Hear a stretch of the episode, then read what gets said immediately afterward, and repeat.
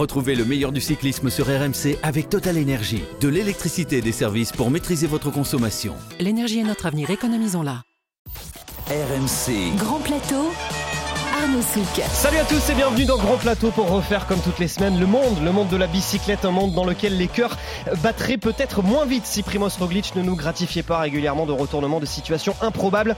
Le Slovène renversant dans l'ultime contre-la-montre du Giro a chippé euh, sur le gong le maillot rose de leader au vétéran gallois Guerin Thomas pour s'offrir son premier Tour d'Italie. Vengeance euh, sur le sort qui en 2020 l'avait privé dans une situation similaire de la victoire sur le Tour de France. Mais est-ce vraiment sa victoire ou au contraire la défaite de Guerin Thomas complètement passée à côté de la euh, plaque dans l'ascension du Monte Lussari. On en débat euh, dans un instant. Un Tour d'Italie où, à défaut de remporter une étape, Thibaut Pinot aura terminé cinquième du classement général et remporté le maillot de meilleur grimpeur pour sa toute dernière saison professionnelle. C'est un Pinot apaisé, oui, sur le vélo. Un Pinot performant et un Pinot finalement plus si sûr que cela de ne pas être au départ du Tour de France dans un mois à Bilbao. Son équipe peut-elle vraiment se passer de lui? On posera la question à son patron, le manager général de l'équipe Groupama FDJ, Marc Madio, qui sera notre invité. Et puis le Tour justement qui se prépare en ce moment pour les cadors du classement général avec un, un, premier test grandeur nature à partir de dimanche sur les routes euh, du critérium du Dauphiné attendu au départ. Jonas Vingegaard, David Godu,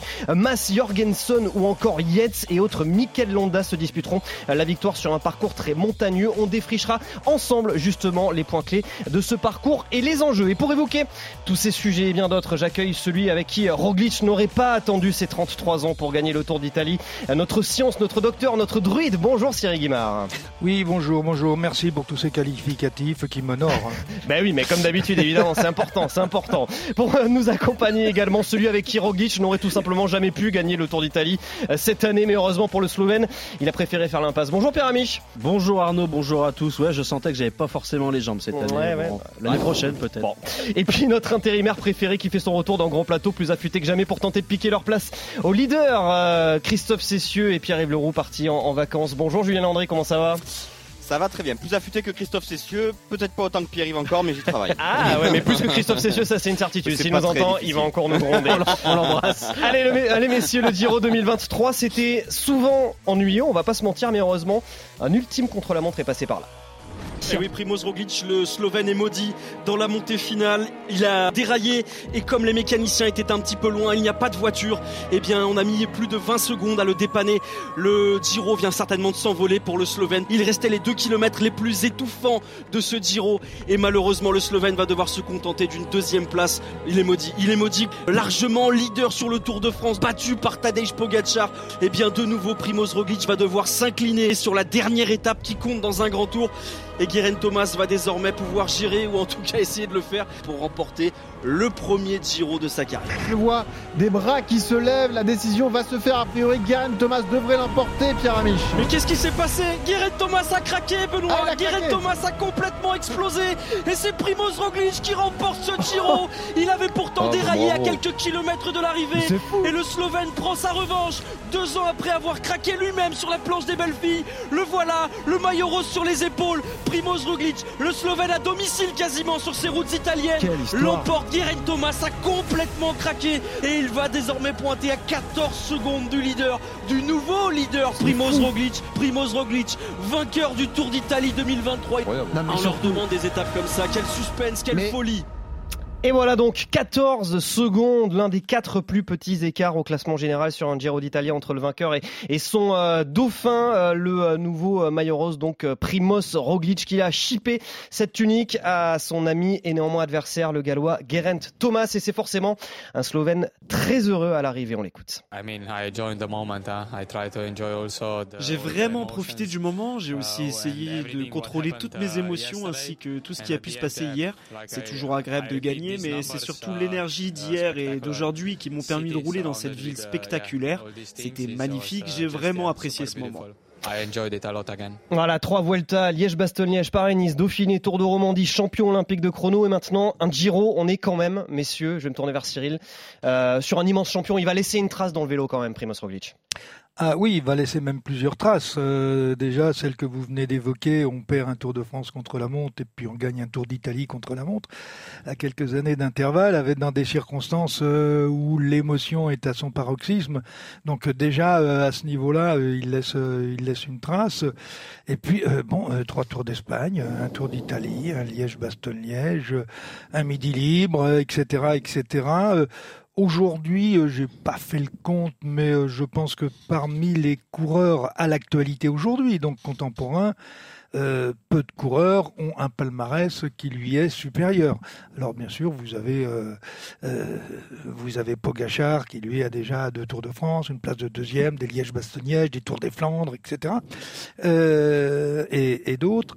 quand vous enlevez les deux Slovènes, après qui qui est au-dessus de Roglic? C'est sûr, et en tout cas pour une fois, euh, il aura su surmonter tous les obstacles hein, sur euh, la route pour gagner un perméable au Covid qui a laissé euh, sur le carreau le grand favori Remco Evenpool. Il a aussi fait le dos rond en début de semaine lors de la grande explication en montagne et a surgi au bon moment pour donc nous offrir ce, ce, retournement de situation assez inattendu. Pierre, je me tourne vers toi. Roglic nous a souvent offert de pareilles émotions, mais en général et même quasiment tout le temps, c'était plutôt à, à ses dépens. Ce qui est sûr, c'est qu'avec lui, il se passe toujours quelque chose. Et oui, Arnaud, comme le disait le grand François Perrin. C'est incroyable la vie tout de même. Et oui, Giro 2019, Roglic est en confiance et le début du Tour d'Italie se passe très bien. C'est du tableau noir. Quatre jours en rose, son équipe cède la tunique à un coureur modeste, Valerio Conti. La troisième semaine débute. Et s'il est le dauphin d'un équatorien inconnu alors, Richard Carapace, eh ben, il compte un matelas confortable sur les autres cadors. Mais sur la quinzième étape, en haut d'une montée, il crève.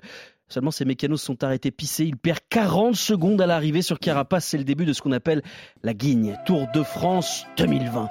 La grande boucle est pliée. Roglic a tué le tour. Hein. Il est le maillot jaune depuis 11 jours. Il reste sur un chrono. Son exercice fétiche victorieux.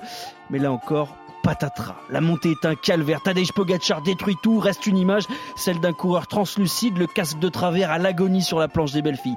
Roglic vient de perdre un Tour de France imperdable. Le terrain se dérobe sous mes pieds, je m'enfonce. Et vous vous enfoncez sans réagir?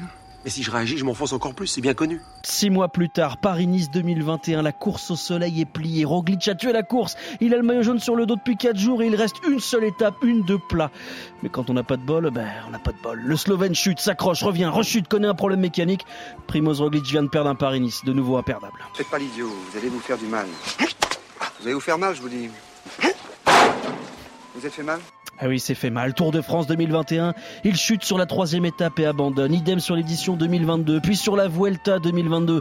En cours, toujours des gamelles qui font de lui une sorte de droupi malchanceux, un mec sympa mais qui semble sans émotion et qui encaisse les catastrophes d'un air impassible. Ses larmes, à l'arrivée du chrono samedi, tordent le cou donc à deux réputations injustes. Non, Roglic n'est pas qu'une chèvre. Et oui, le Slovène a un cœur. Et oui, le Slovène a un cœur, il nous l'a montré, il a gagné. Est-ce que, est-ce que ça t'a fait vibrer, euh, Julien, ce, retournement de, situation euh, de dernière minute? Euh, C'est vrai qu'on n'en a pas souvent eu ces dernières années dans le vélo. On a eu celui du Tour de France 2020. Celui-ci était quand même assez incroyable.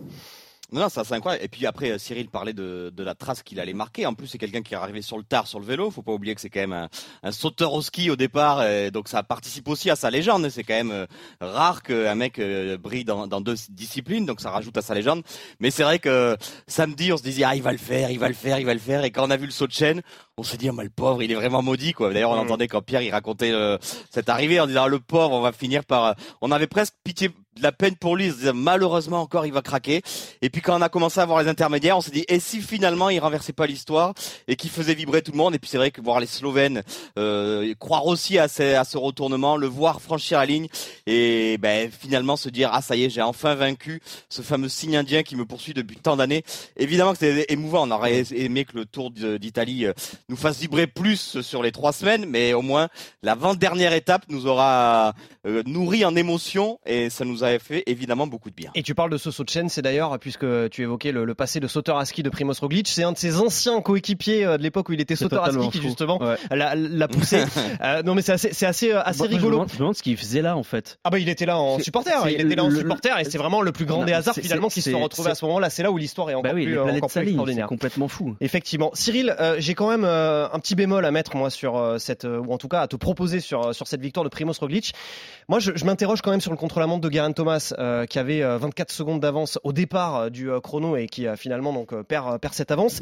on a eu ce changement de vélo, on rappelle, hein, c'est un contre-la-montre qui s'effectue en deux temps avec une vraie partie pour rouleur et ensuite une grosse partie pour grimpeur et où l'immense majorité des, coureurs ont, décidé de faire un changement de, vélo au pied de la montée. Qu'est-ce qu'il a fait sur le changement de vélo, Guerin Thomas? On a le sentiment qu'il est passé complètement à, côté de la plaque. Oui, ils avaient préparé leur coup dans la mesure où euh, un, on pouvait pas descendre vite puisqu'on était sur du bitume avec les chaussures cyclistes, ça n'est pas, euh, évident. Euh, qu'il ait eu envie de, de changer de casque, à ce moment-là, il fallait mieux le préparer parce que vous pouvez commencer à l'enlever avant de descendre de vélo. et puis normalement, il aurait dû être pré-réglé au début. Mais c'est pas là que ça se joue. Euh, bah, rien, pas rien, a priori, rien, euh, il perd, alors il y, y, a des, y a des euh, pointages qui ont été effectués euh, oui, dans le moment secondes. de la zone, ouais, il perd, de la zone vraiment de changement de vélo, il perd 7 secondes sur Roglic. Bien sûr, mais c'est quand même une partie de, de l'écart qui joue à ce moment-là. Mais Roglic perd bien plus de vrai. 7 secondes quand il vrai, mais bon, au final, je trouve qu'il le perd plus à la régulière sur le vélo. Ce, oui, oui, non, honnêtement, il faisait un peu transition de triathlète quand même. Moi, j'ai trouvé qu'il faisait un peu transition de triathlète. Je prends mon temps, j'enlève mon casque. Mais alors justement, mais c'est intéressant ce que tu dis, Julien, c'est que oui, mais alors je prends mon temps, je remets mon casque, etc. C'est quoi C'est que à ce moment-là, il a besoin, il a besoin de souffler. Bah, c'est Cyril qui a peut-être le mieux répondre, mais j'ai l'impression c'est simplement qu'il n'a pas envie de se, se, dévorer avec une pression euh, monstrueuse. Quoi. Il se dit que ça va pas forcément se jouer à 5 secondes près, et il avait raison. Euh, oui, il avait raison parce qu'il perd quand bah même. Oui, il, se fait, exploser. Mais euh, bon, sur le changement de vélo, il y a effectivement à peu près 6 secondes, 6 à 7 secondes, on va dire, de, débours. de, de débours pour euh, pour euh, comment il s'appelle Guerin Thomas. Thomas. Thomas. Mais c'est le même euh, le même temps qu'a perdu sur son ouais. saut de chaîne Roglic. Oui, Donc, mais bon, ça, pour le coup, le, le, temps sur le saut de chaîne de Primoz Roglic, ça serait quoi qu'il arrive à arriver. Là, Guerin Thomas, il avait quand même les moyens de. Oui, de, de, mais non, mais vous imaginez si oui. ça se joue à 7 secondes bah, et qu'on lui prouve. Oui, oui mais, Thomas, oui, mais ça s'est pas joué. Ça s'est pas joué. Ça ne s'est pas joué à 7 secondes. Oui. Donc on, on, va pas refaire les, les comptes d'apothicaire. Alors mais on va, euh, on va pas si... les refaire, mais je vais quand même te proposer d'en faire d'autres. On estime que sa tunique, par exemple, sa tunique fabriquée sur mesure, lui aurait fait perdre 10 secondes. Euh, certains spécialistes de l'aéro. prout, prout, prout, prout, prout. Ouais, mais d'accord. Non, non, mais je, je, je, vous signale qu'en termes d'aéro, euh, les 8 derniers kilomètres, là où les écarts se sont faits, Il y a moins on, besoin, euh, ouais. on, on, doit rouler à 20 à l'heure, même pas. Non, oui. mais en plus, enfin, donc euh, l'aéro, c'est quand même euh, c'est du pipi de chasse. Hein. Attendez, faut, faut faut arrêter de, de dire tout et n'importe quoi. Mais il y a peut-être des gens qui ont intérêt à ce que, ont peut-être des intérêts commerciaux tout simplement. Mmh. Mais sur et la montée, sur les six derniers kilomètres, un maillot en termes d'aéro qui te ferait perdre 6 secondes. Non, non, mais moi secondes... je te dis pas que c'est sur les six derniers kilomètres. Je te dis que sur l'ensemble du sur l'ensemble du contre-la-montre, certains spécialistes de, de, de l'aéro ont expliqué, notamment sur la première partie qui était euh, mmh. qui était soumise à l'aéro de, de manière assez importante, qu'il aurait perdu beaucoup de temps. Juste, voilà, donc, mais attendez, alors, non, non, mais attendez on, va revenir sur, on va revenir sur la polémique du Tour l'an dernier. Non, mais c'est pas pour faire la polémique, c'est juste pour te dire les choses mises bout à bout. Quand tu vois qu'à la fin, l'écart c'est 14 mais, secondes. Mais c'est pas validé. Bon. Oui, peut-être. C'est validé par qui? Pas par, toi, pas par toi en tout cas, ça c'est sûr. bah non, mais il attendez, faut pas oublier que le L'an dernier, on dit les, les maillots de telle équipe, ça te fait gagner 30 secondes sur le dernier contre-la-montre, voire 45 secondes. Quand vous regardez à l'arrivée, les temps sont normaux par rapport aux autres contre-la-montre toute l'année. Hmm. Faut arrêter de dire n'importe quoi.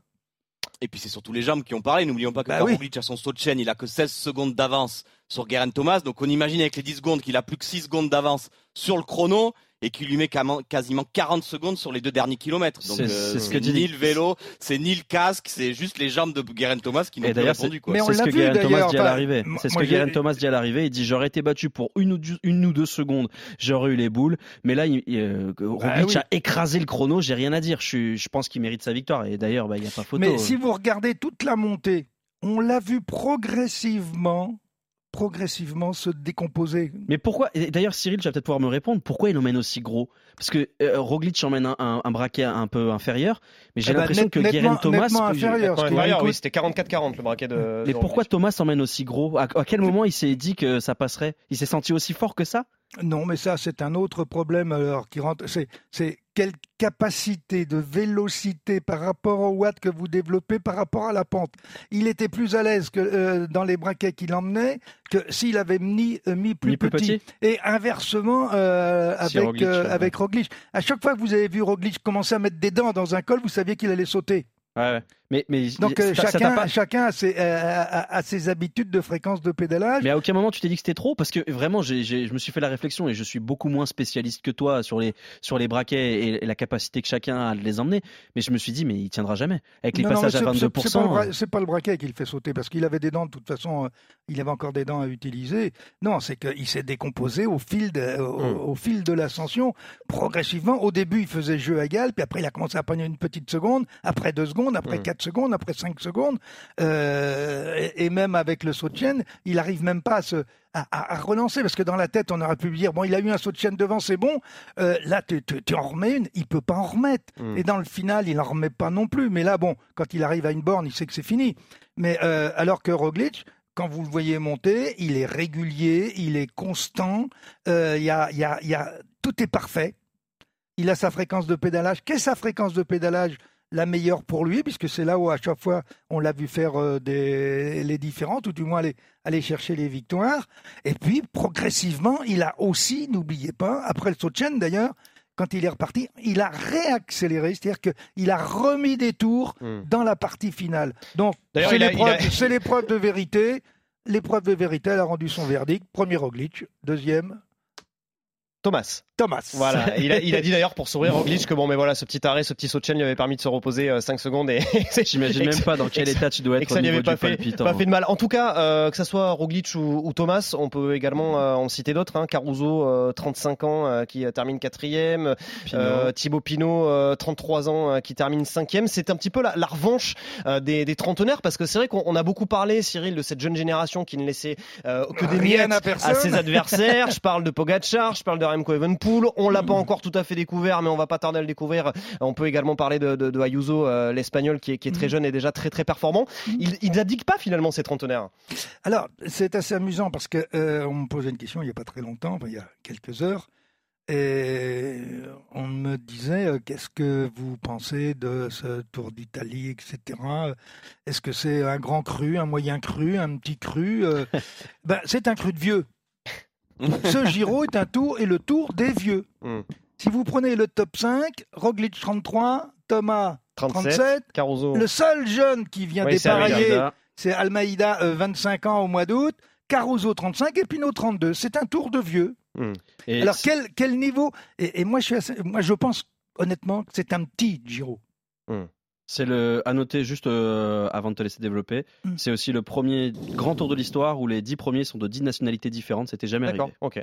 Mm. Voilà, donc euh, c'est aussi que le tour, enfin les tours, les grands tours s'internationalisent un peu. En tout cas, euh, ce Giro gagné pour euh, la première fois de sa carrière par Primoz Roglic aura vu les Français plutôt bien se comporter. Hein, victoire d'étape pour Aurélien Paré-Peintre, grand numéro au pluriel également des coureurs de l'équipe Groupama FDJ avec un maillot rose porté pendant deux jours par le Pyrénéen Bruno Armirail et la cinquième place au classement général de Thibaut Pinot avec à la clé le maillot de meilleur grimpeur. De quoi ravir, c'est certain, le patron de l'équipe française Marc Madio qui nous fait l'amitié d'être avec nous. Salut Marc. Bonjour. Un patron euh, heureux, on, l'imagine, euh, en se retournant sur euh, ces trois semaines italiennes bah, Heureux par rapport aux trois semaines italiennes et heureux par rapport à, à ce qu'on a pu réaliser, notamment ces dernières semaines avec toute l'équipe, parce que j'ai pas encore les classements UCI World Tour de demain, mais approximativement, d'après mes calculs, pour la première fois de notre histoire, on va intégrer le top 5 mondial en termes d'équipe pour euh, un groupe qui a le 12 ou 15e budget euh, mondial, je trouve que c'est une très belle performance. Une très belle performance et notamment euh, portée par Bruno Armirail en rose pendant deux jours et qui termine finalement 16e du, classement général. Bon, on n'y a pas cru quand même, on a cru à quoi Un petit top 10 éventuellement pour Bruno Armirail, mais c'était déjà une super histoire quand même, Marc.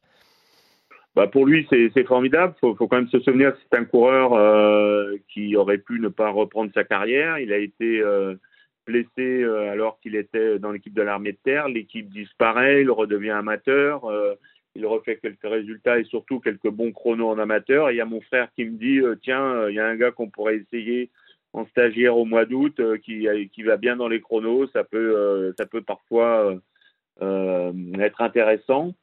On l'a essayé au mois d'août et on l'a fait signer au mois de septembre. Et cette année, il est maillot rouge sur le tour. Comme quoi, quand on est coureur cycliste, et tant qu'on a un dossard dans le dos, jamais rien n'est terminé euh, ni fini. Hmm. Donc euh, ben, bravo à lui, tant mieux, et c'est une bonne nouvelle. Cyril, est-ce que ça t'a fait vibrer euh, Bruno Armirail? Et je t'en prie si tu as une question pour Marc Madio. Ben, oui, Bruno Armirail, c'est c'est parfait pour lui. Quand Marc vient de parler de son parcours, oui, il faut jamais abandonner, il faut toujours s'accrocher. Et puis, il peut y avoir un moment, ben, un petit quelque chose qui fait que eh ben, il s'est retrouvé dans l'équipe de, Marc et de Yvon. Et, et c'est pas la première fois qu'il marche très bien d'ailleurs. On l'a vu dans d'autres dans d'autres circonstances, dans d'autres circonstances, pardon. Mais euh, c'est un équipier absolument extraordinaire et qui, à mon avis, est en train de tout simplement en train de se découvrir. Je, enfin, de se découvrir lui Hmm. Mais je pense pas que Marc le découvre euh, aujourd'hui. Et, c'est peut-être un coureur. Alors, je sais pas, on peut poser la question à Marc. Est-ce que c'est un coureur qui, dans la, à, l'avenir, va peut-être avoir un rôle de euh, ou une des responsabilités plus importantes que celle d'être uniquement euh, équipier? Marc. Bah, je crois que pour être leader, ça va être difficile, ou co-leader, ça va être difficile. Parce que Cyril, tu n'es pas sans savoir qu'on a une, équipe euh, qui s'est euh, extrêmement euh, élargie en termes de, qualité et, de jeunes qui arrivent au plus haut niveau. Donc, ça va être difficile de trouver un rôle de leader ou ça, ne le sera qu'occasionnellement. Mais moi, je tiens à souligner quand même qu'au-delà de son maillot rose, on va aussi pouvoir retenir le fait qu'il a réalisé de très très gros chronos de très très haut niveau. Et euh, ça, je crois que c'est quand même un, élément intéressant et déterminant pour la suite de sa carrière. Parce que quand on est à quelques secondes de Evenepoel sur une bonne trentaine de kilomètres, c'est qu'on a quand même des qualités mmh. et qu'on est euh, au contact des Roglic et des euh, Kung et autres. C'est aussi la preuve qu'on a des qualités. Donc euh, il a, euh, il a un potentiel, mais pour, pour être leader, il faut euh, être capable de grimper un ton au-dessus de ce qu'il a réalisé euh, jusqu'à maintenant. Donc, il aura forcément des bons classements. Il a forcément encore, sans doute, une marge d'évolution, mais au sein de l'équipe, il aura surtout un rôle de, d'équipiers de premier choix. Et on a vu effectivement euh, ces chronos, en tout cas les, deux premiers qui étaient plutôt sur du, sur du plat, 11e et 5e, et ce sont de très très belles performances euh, pour euh, Bruno Armirail. Tiens, 5e, c'est la place de Thibaut Pinot au classement général pour son dernier Giro, pour sa dernière saison professionnelle. Ça, c'est quand même une performance assez incroyable. Marc, on rappelle qu'il était parti sur le Giro plutôt avec en tête de gagner une étape a priori. Hein. Bah, il était parti euh, avec l'idée euh, de faire du Thibaut Pinot sur le Tour d'Italie. Alors ça pouvait être le classement général, ça pouvait être une étape, ça pouvait être le maillot euh, de la montagne. Et puis à la sortie, ça a été un peu tout ça. Donc ça montre et ça démontre que quand Thibaut est, est en bonne condition physique, et surtout en cette dernière année, eh bien il court libéré il court euh, peut-être tel qu'il aurait dû être pendant toute sa carrière et euh, il est en train, de découvrir que euh, on n'est pas forcément obligé de se mettre des pressions phénoménales pour obtenir des résultats. C'est pour moi la leçon de ce Giro le concernant. C'est un coureur hors norme, atypique et qui réalise des choses que peu peuvent réaliser. ce qu'il a fait dans le dernier chrono en montée, ben, ça montre qu'il est performant et surtout les, les, les, trois dernières étapes, euh, il, a été, euh, il a été capable d'être à l'avant. Malheureusement, il termine deuxième de l'étape, mais le lendemain, il est quand même au contact des tout meilleurs. Pendant l'étape, il a défendu son maillot euh, de meilleur grimpeur, et à la sortie, il est, s'il n'y a pas les échappés, il est dans le top 5 des meilleurs coureurs de ce Giro, ce qui montre qu'il avait le niveau des, des, des, des, tout meilleurs.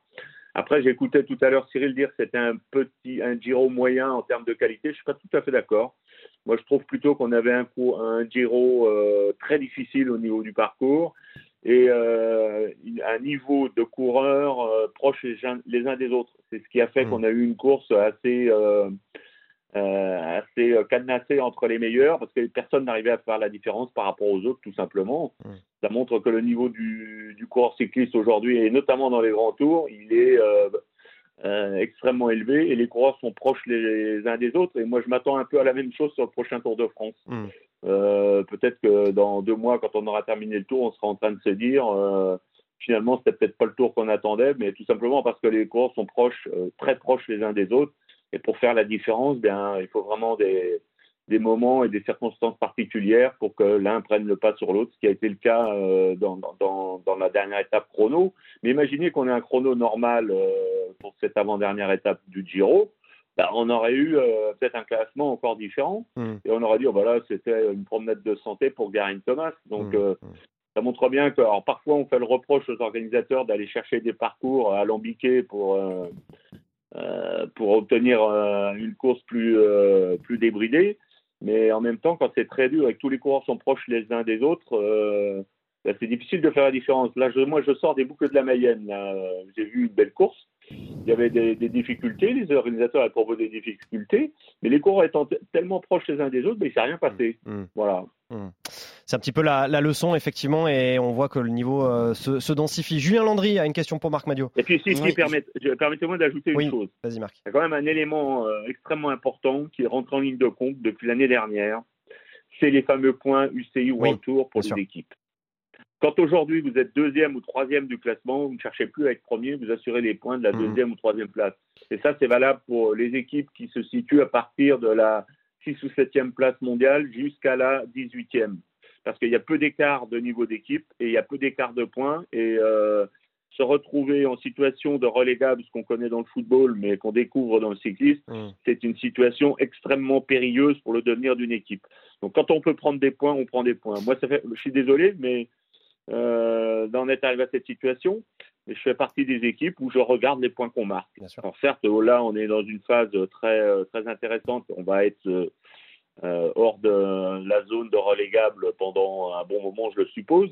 Mais n'empêche, c'est quand même quelque chose qu'on est obligé d'observer.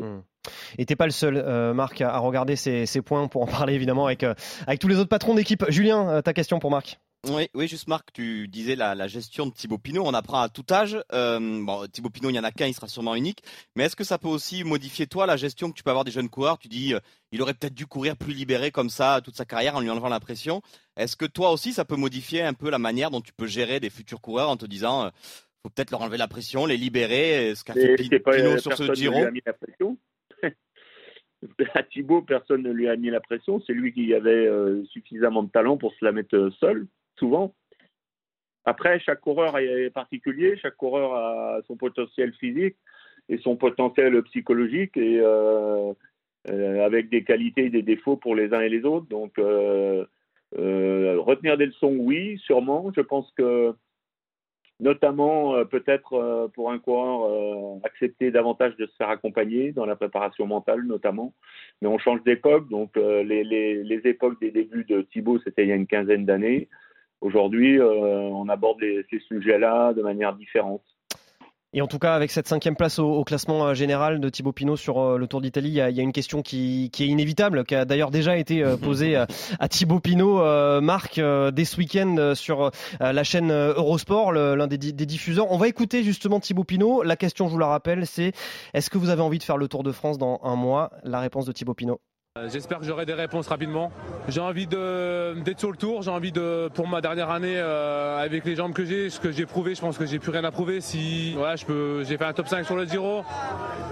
Je suis motivé, j'ai envie d'aider l'équipe, donc euh, voilà, je, pense que, en tout cas, j'ai envie d'y être. Après, la décision ne m'a- ne m'appartient pas, mais, euh, mais en tout cas, si, si que ce soit positif ou négatif, j'espère que euh, ça sera rapidement parce que j'ai besoin aussi de me projeter sur la, la suite de la saison.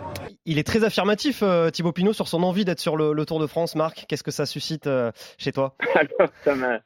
Je, je- je- je- je vais d'abord être un peu, euh, non pas ironique, mais ça, me- ça me fait sourire et plaisir en même temps. Euh, pendant de nombreuses années, euh, c'était la croix et la bannière pour arriver à le convaincre euh, d'être présent sur le Tour de France. Et on arrive à la fin de sa carrière, là où il est le plus libéré, et il a envie d'être sur le Tour de France. Alors, euh, c'est plutôt une bonne nouvelle.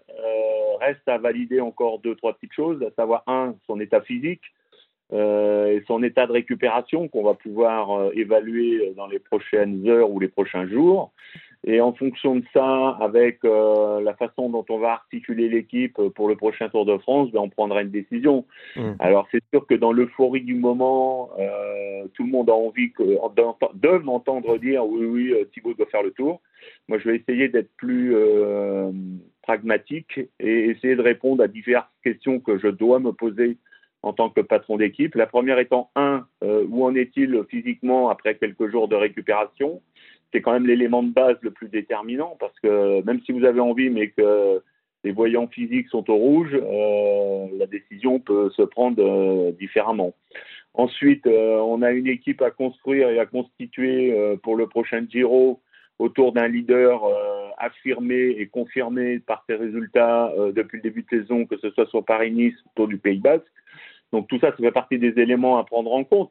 Mais euh, un Pinot détendu, comme il l'a été sur le Giro, et un Pinot au sommet de sa forme physique, dans une équipe, ça ne s'écarte pas. Mais pour l'heure, procédons par ordre et voyons où nous en serons dans quelques jours par rapport à, tout ce que je viens de vous dire. Pierre Ami. Bonjour Marc, euh, On, se, connaît un petit peu Marc. Je, je me permets donc une question un peu plus directe. Est-ce que tu as vraiment le choix? Est-ce que tu peux dire non à la présence de Thibaut Pinot sur le Tour de France, que ce soit d'un côté la pression populaire, il va falloir quand même répondre à des Français qui sont dans l'attente, l'espoir fou de voir Thibaut Pinot une dernière fois, et puis à ton sponsor. Euh, j'imagine que la Groupama FDJ euh, serait pas contre l'idée qu'on puisse parler un peu plus d'elle avec la présence de Thibaut Pinot. Aujourd'hui, il y a une vraie possibilité que Thibaut n'y soit pas?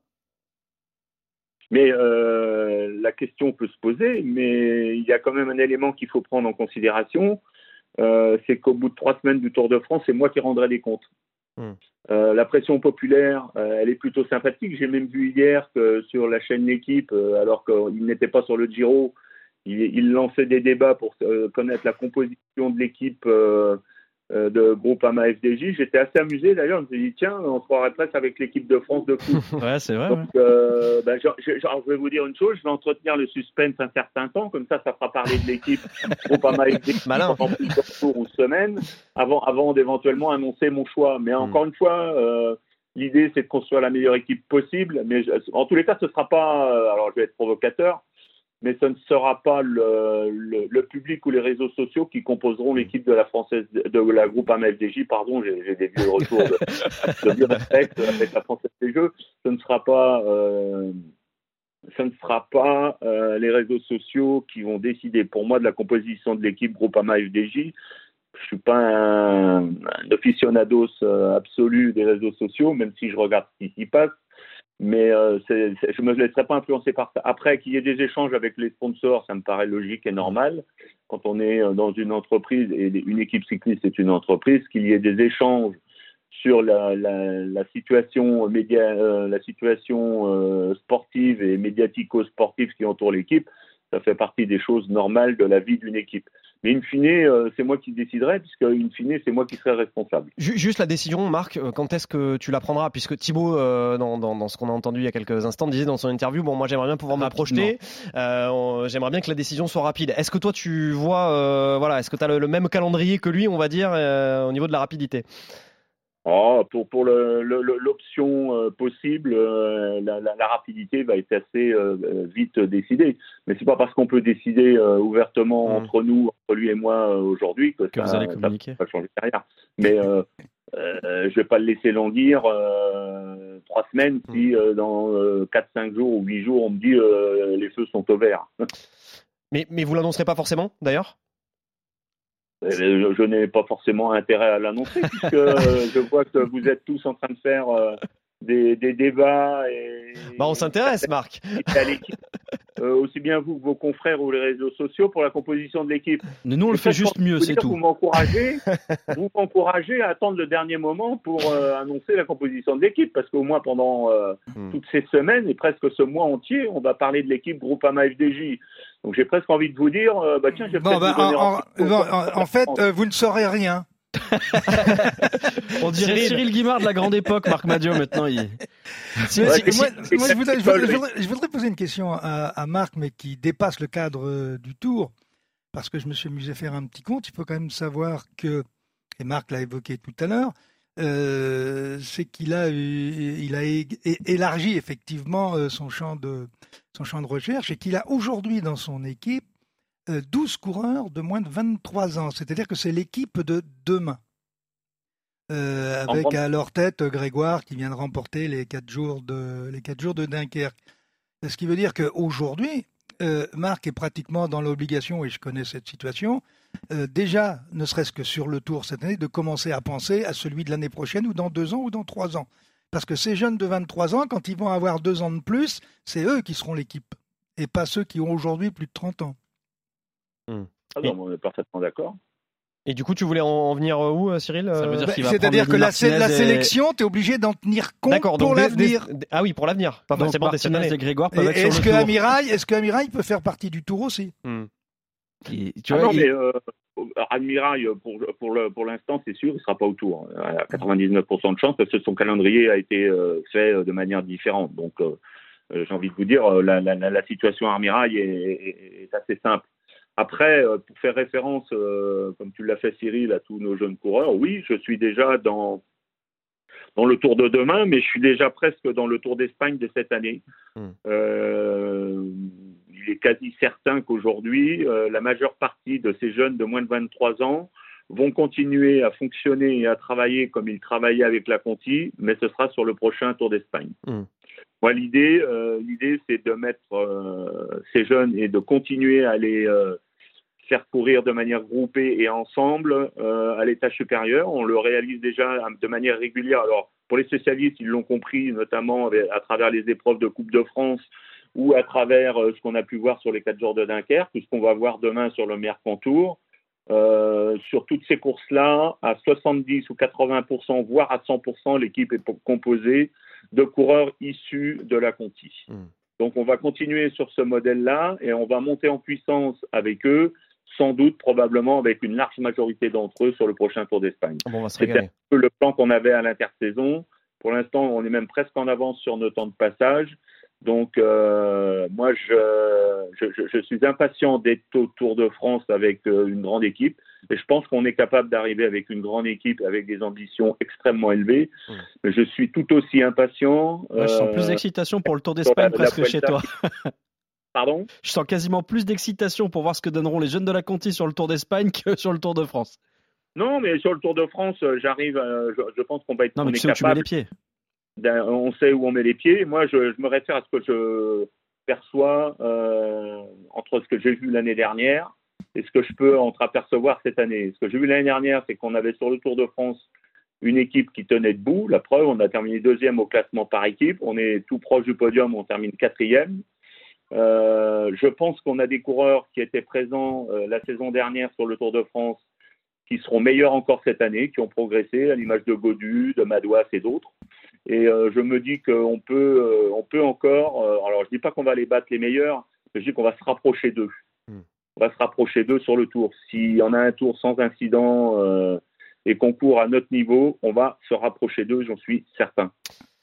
Marc Madio, une toute dernière question euh, à propos de, Thibaut Pinot, euh, voilà, qui, va rester quand même un thème, assez central, on va dire, de l'actualité cycliste ces, prochaines semaines. Si jamais on l'amène sur le tour, évidemment, l'une des conditions, c'est qu'il soit aussi à 100% dévoué euh, pour le collectif, on imagine, et pour le, le leader David Godu. Alors, pour moi, la plus belle et la plus grande sortie de Thibaut Pinot, si les conditions sont réunies pour qu'il soit autour, c'est d'être le faiseur de roi avec Godu. Et tu penses qu'il en est capable? Faiseur de roi, c'est-à-dire? Faiseur de roi, d'amener Godu sur le podium du tour. Hmm, Sur le podium, non mais. podium, t'es pas forcément le roi, mais bon, ouais, c'est vrai que ça serait une performance exceptionnelle. Mais voilà, donc il faudra vraiment quand même qu'il soit dévoué euh, totalement à lui. On, on va pas imaginer un Thibaut Pinot euh, potentiellement comme l'an passé, euh, souvent dans les échappées sur le Tour de France. Et j'ai bien écouté ce qu'il a dit dans ses interviews. Il a dit qu'il était là pour aider l'équipe. Bien sûr, c'est vrai, il l'a dit. Très bien, ben on attend avec impatience la décision, Marc, en tout cas. Enfin, même si on a bien compris que tu ne la Ah communiquerais pas allez avant, les championnats de France. euh, dans, dans- vous allez- vous allez attendre un moment. hein. On va attendre. Oh, tu dis ça. C'est dur avec nous, Marc, quand Tu dis ça, je suis sûr que bon, en discutant Est-ce qu'il sera petit sur la peu- Vuelta, Thibaut? Très bonne question. Merci Marc Madio, manager de la groupe Les FDJ, gars. d'avoir été avec nous dans Grand. Plateau aujourd'hui. À bientôt, Marc. Et, et en attendant de, de savoir si euh, oui ou non Thibaut Pinot participera donc au dernier Tour de France de sa carrière cet été, dès ce dimanche, c'est Dauphiné l'une des courses de préparation à la grande boucle les euh, plus euh, disputées euh, l'an passé. Euh, Roglic s'était imposé devant Vingegaard, le Danois qui sera encore présent cette année euh, parmi d'autres cadors sur les routes d'Auvergne-Rhône-Alpes. Pierre, euh, c'est un parterre de, de favoris, un joli parcours en perspective également. Bah oui, le parcours il est très simple. Quatre étapes accidentées, trois trois étapes de montagne hein, contre la montre individuelle de 31 km 100. Tout devrait se jouer sur le dernier week-end comme souvent avec euh, le vendredi 9 Nantua, Crévolant, deux cols de deuxième catégorie et deux cols de troisième catégorie. Le lendemain, le samedi 10, grosse étape au menu avec le col de la Madeleine hors catégorie, le Mollard hors catégorie et le col de la Croix de Fer en première catégorie.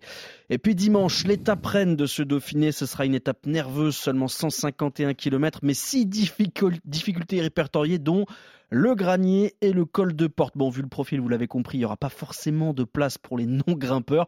Ça tombe bien parce que les coureurs espérés sont plutôt des prétendants au général sur le Tour de France. Je pense notamment à Ben O'Connor d'AG2R, à Jane Ned, la Bora, à Egan Bernal et Daniel Martinez pour Ineos, à Richard Carapace et Chavez pour IF, à Henrik Mas et Jorgensen pour la Movistar. On aura aussi la chance de pouvoir voir Adam Yates et Marc Soler pour UAE, dont le leader d'Adaïf Pogacar euh, se soigne encore.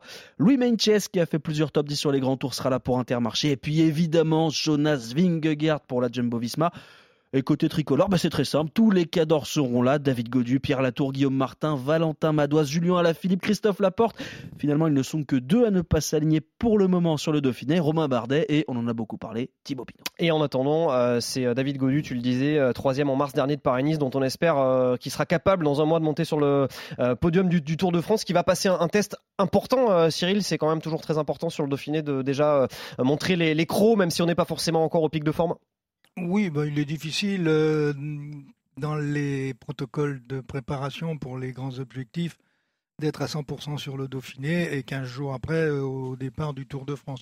Mais euh, ceci dit, le parcours est tel que ça laisse, ça laisse la possibilité de voir qui, est en, qui monte en puissance, qui n'est pas véritablement dans le coup et qui risque d'arriver avec un petit peu de, un petit peu de retard.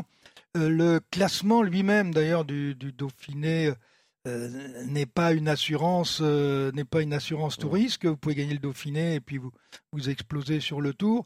Mais mais l'inverse c'est vrai aussi. Hein, mais l'important c'est de bien surveiller les, les, différentes étapes à différents niveaux et de voir quels sont les coureurs qui ont un de l'envie, qui ont de la tonicité et même voir ceux qui de temps en temps lèvent un petit peu le pied. Hmm. Parce qu'on on triche aussi un petit peu de temps en temps. Bon, en tout cas, c'est un, mini Tour de France, on va dire, ou en tout cas un mini Tour de France en montagne. Euh, Julien, ça, t'excite cette, cette course quand tu quand entends le, parcours et, et les, les, les favoris que nous a présenté Pierre? Ah bah t'as pas, si t'as pas entendu de quoi il nous parle, tu te diras c'est un petit Tour de France qui nous annonce la Madeleine, tous les coureurs qui sont présents. Non non, c'est excitant. Après, euh, euh, comme dit Cyril, est-ce que tu te dévoiles complètement à trois semaines euh, tes forces? Est-ce que si jamais tu sens que t'es un peu en retard, tu peux trop faire la santé sur les dernières semaines de préparation? C'est compliqué, mais David Gaudu aussi, lui sort d'un bon du d'un gros tour du Pays Basque où il a été à la lutte avec Vingegaard. Donc on va voir euh, aussi est-ce qu'il a rattrapé un petit peu son, son retard sur sur Vingegaard? Je pense que Vingegaard il a aussi envie de prouver que euh, il peut lutter et défendre son, son maillot jaune. Oui, clairement c'est intéressant et ça va. Et je pense que Pogacar il va être devant sa télé avec le popcorn pour regarder qui c'est qui va vouloir croquer pendant le tour de pendant juillet parce que je pense que lui aussi est très excité à l'idée de voir cette cette course là. Mais oui, quand on voit le parcours et quand on voit le plateau te dis que là, euh, c'est, ça, fait vraiment une répétition grandeur nature du Tour de France qui va démarrer euh, trois semaines après. Et avec un David Godu donc euh, dont on attend Monzé et Merveilles. Cyril, t'y crois, David Godu sur, sur le podium du Tour, comme nous l'a dit Marc Madieu il y a quelques minutes?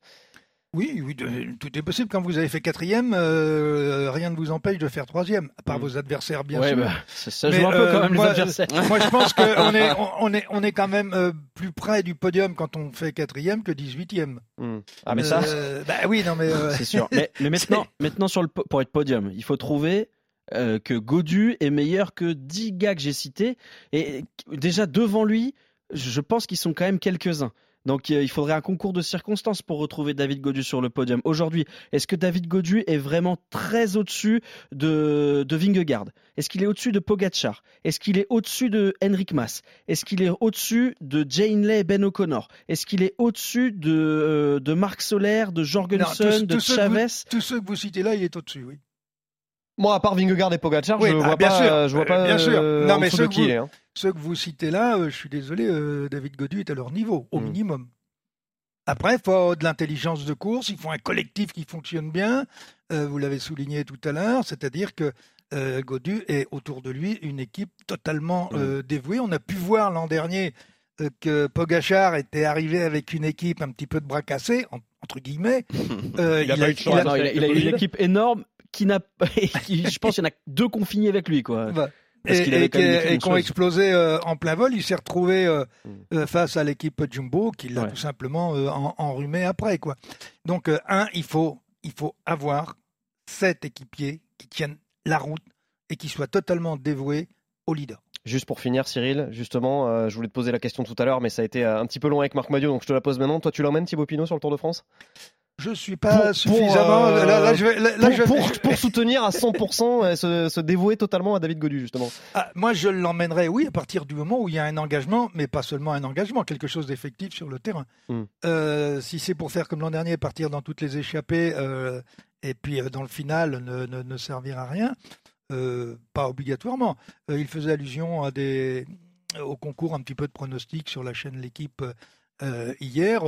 Euh, euh, j'ai regardé juste à la fin et, et j'ai vu une composition d'équipe. Pratiquement, il y avait euh, tous les meilleurs coureurs placés au classement UCI. Euh, on ne fait pas une équipe qu'avec des vedettes.